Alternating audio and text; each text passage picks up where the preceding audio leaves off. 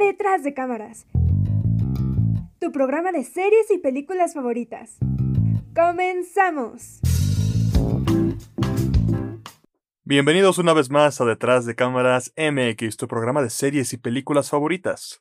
Y con este episodio damos el cierre de nuestro especial de la sexta temporada de Black Mirror. Esta popular serie que regresó en junio de este año y con algunos capítulos que han sido aplaudidos, otros rechazados y unos muy polémicos. Así que hoy te vengo a hablar de Demonio 79.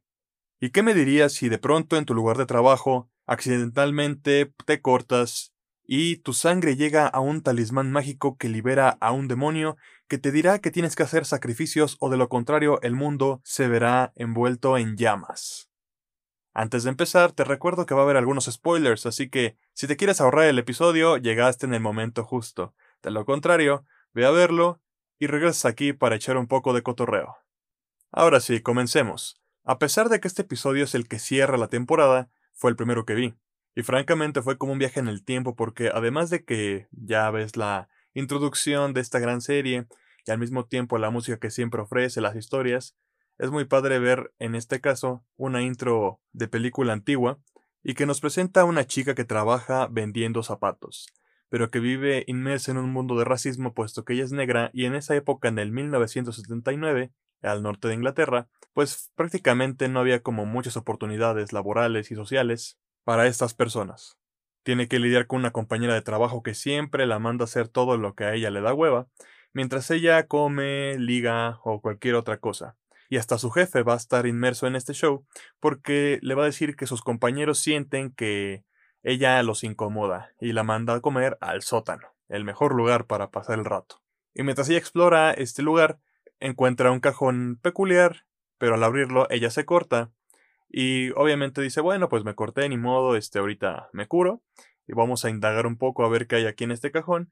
Y al sacar, el primer objeto es un talismán que a simple vista tú dices, ah, bueno, es como una ficha de dominó. Pero como su sangre interactúa con este objeto, de pronto adquiere como una forma extraña. O sea, ya no hay números, ahora hay como un símbolo extraño que es como un tridente. Al llegar a su casa, ella está viendo la tele, pone Rasputin, un gran éxito de Bonnie M, y de pronto, esta ficha de dominó que ahora tiene la forma de un tridente, le habla y le dice que por favor lo libere y que ya no le va a hacer ningún daño. Ja, guiño guiño, pues sí, claro. Claro que lo libera y al mismo tiempo este demonio adquiere pues su forma natural, lo cual a ella le espanta mucho. Y para amenizar un poco las cosas, adquiere la forma del vocalista de Bonnie para que ella pueda estar como no enamorada, pero sí con alguien que por lo menos va a ser un poco más cómodo de ver que un demonio. Él explica la dinámica, tres sacrificios para salvar el mundo, y bueno, es que ella de repente tenía pensamientos de, de toda la gente que la atormenta día con día. Ella francamente se imaginaba todo lo que les quería hacer, entre golpearlos, incluso pues sacrificarlos también, o simplemente desquitar un poco su odio, porque todos los días ella tiene que vivir discriminación, como lo mencionábamos anteriormente. Así que ahora lo puede hacer, pero es como, bueno, ahora que ya puedo, pues qué miedo, ¿no? O sea, ¿cómo empiezo? Y el demonio, digamos que tampoco va a ser como muy profesional que digamos, va a estar en su proceso de iniciación y como que lo único que no quiere es quedar desterrado en el vacío cósmico, porque en su novatada él tiene que cumplir su misión o de lo contrario lo mandan a este vacío eterno. Así que comenzamos con estos sacrificios que van a tener como armas principales un ladrillo y un martillo. El primer sacrificio constará de una persona que pasea a su perro común y corriente, pero el demonio, gracias a sus poderes, le va a enseñar el futuro o la vida de cada uno de los individuos a la chica. Ella va a ver que este señor comete actos atroces en contra de su hija y no lo piensa más. De repente aparece un ladrillo en su mano, realiza la acción y sacrificio número uno hecho. Cuando vamos al segundo sacrificio, ella tiene que tomar valor, y como nunca ha tomado, el demonio le dice ¿y a dónde podemos ir? Ella acude a una taberna, pero aquí comenzamos con los primeros puntos de error para la protagonista, puesto que obviamente si eres alguien tranquilo, que no sales de fiesta, no tomas, no te relacionas con mucha gente y además estás en un pueblo chico, que recordemos que pueblo chico, infierno grande, prácticamente todos se conocen o por lo menos quién sí viene y quién no. Y aquí es cuando la chica pide dos whiskies triples. Después de beberlos, va en búsqueda de su segunda víctima, que es alguien que ya le andaba tirando la onda, pero que es acusado de homicidio involuntario. Así que lo sigue, llegan a su casa y ella como que sí quiere realizar el sacrificio, pero como que algo la detiene, como que no sabe muy bien cómo hacerlo. Ahora está en su casa, el señor ha puesto música, él piensa que por fin va a tener un poco de acción esta noche, y hasta el demonio llega a pensarlo unas cuantas veces porque le dice, es neta que vas a hacer esto.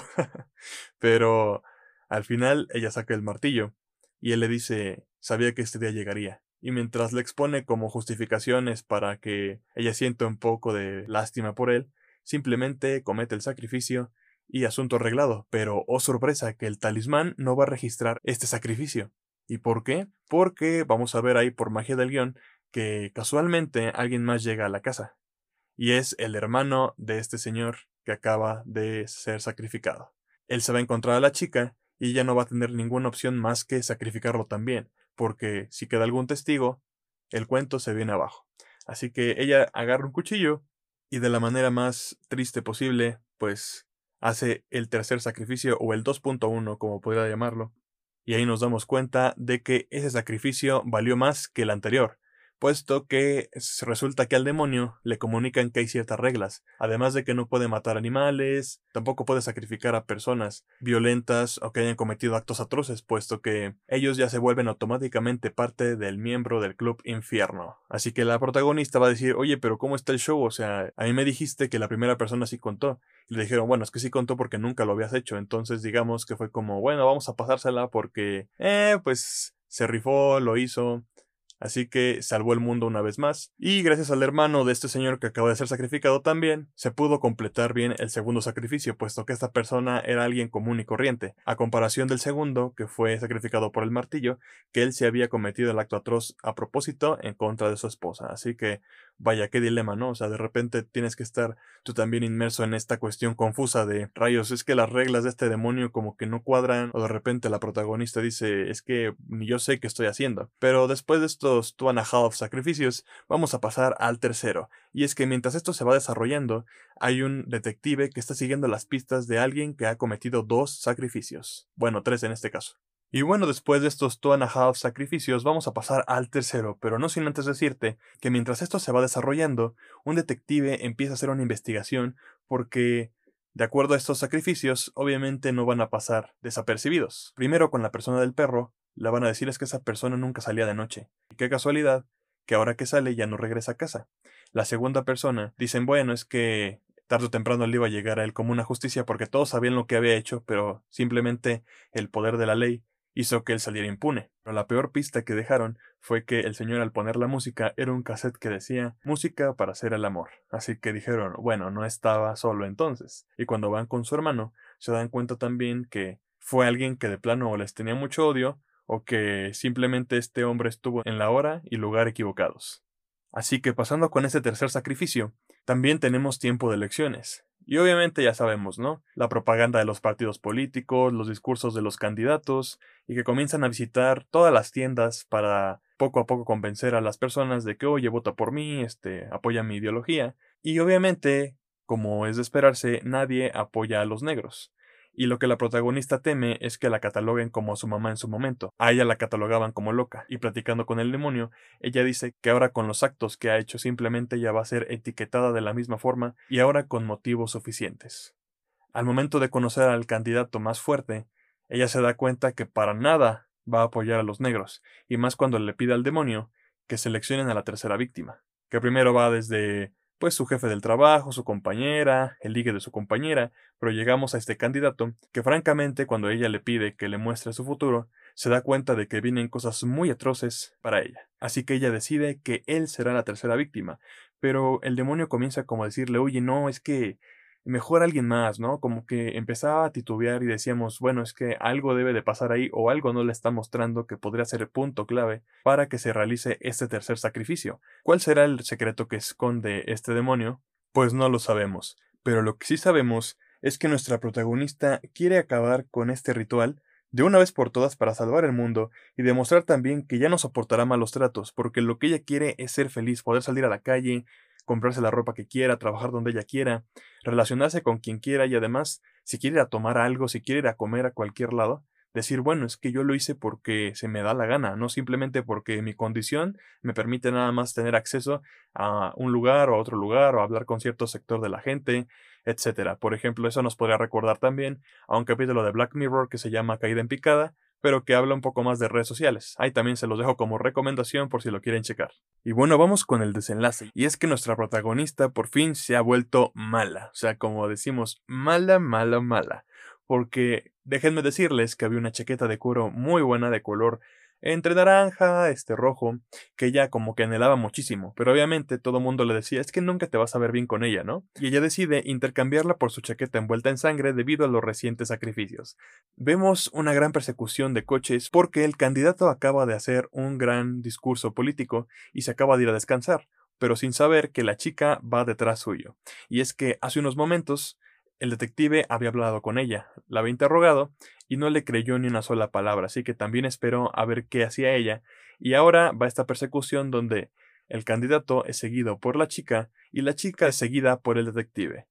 Mágicamente, un tren va a detener el paso del detective para que por unos cinco minutos, a lo mejor, no sabemos cuánto va a transcurrir, ella va a poder chocar el coche del candidato, va a tratar de sacrificarlo, pero mágicamente también va a llegar el detective a detenerla y decirle, por favor no lo hagas, es que tú no eres así, ¿no? O sea, como el rollo de, tú sabes quién eres. Pero bueno, la moral la vence y ella decide no realizar el sacrificio porque es que es muy difícil también. O sea, aunque vemos que ya se volvió muy mala, también tiene todavía su punto bueno, porque ella tuvo que realizar estos actos atroces debido al demonio y no por su propia voluntad. Así que es como un choque entre lo que ella era, lo que ella es ahora y lo que ahora pretende ser. Entonces, wow, se vuelve algo muy interesante, pero ella acaba entregándose. Ahora se encuentra en la cárcel, la catalogan ahora como loca porque ella cuenta que un demonio le hizo hacer actos atroces, y obviamente ya no se pudo realizar el tercer sacrificio, por lo que ahora el talismán volvió a ser una ficha de dominó.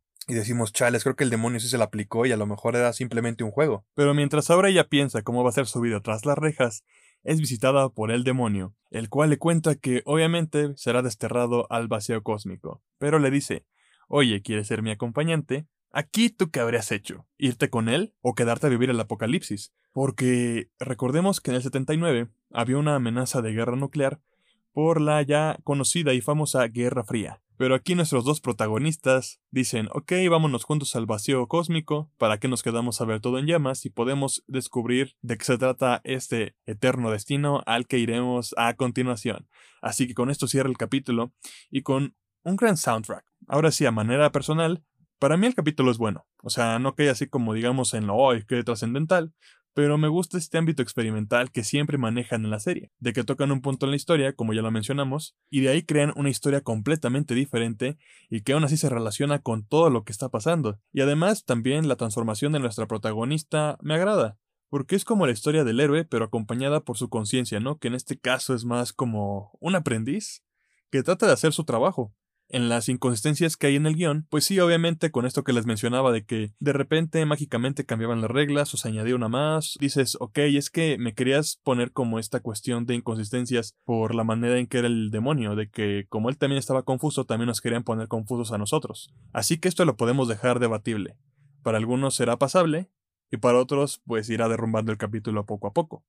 Entre lo que compete al humor, es bueno, o sea, me gusta que un demonio, imagínense, se convierte en el vocalista de Bonnie M. Y es que lo que hace Black Mirror es como buscar un toque de comedia que no caiga en lo exagerado, pero que tampoco caiga en lo simple, como que busca también adecuarse a la época que está tratando, y que en lo general a mí me convence. Igual el final me parece una joya, ¿no? Como que para cerrar una temporada dices, de todo el rollo que pasaba aquí en algún multiverso, donde la guerra estaba a punto de estallar, sí estalló y simplemente dos protagonistas decidieron irse juntos a vivir en la eternidad cósmica. ¡Wow! Prácticamente aquí la frase final de la chica es, ya sufrí demasiado, ahora me toca gozar.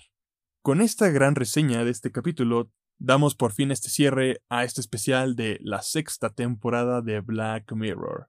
Recuerda que tenemos más episodios de nuestro podcast aquí en Spotify y al mismo tiempo a nuestra página de Facebook para que nos sigas detrás de cámaras MX. Yo soy Roberto Sánchez y nos escuchamos en la próxima. Detrás de cámaras se despide. Corte y queda.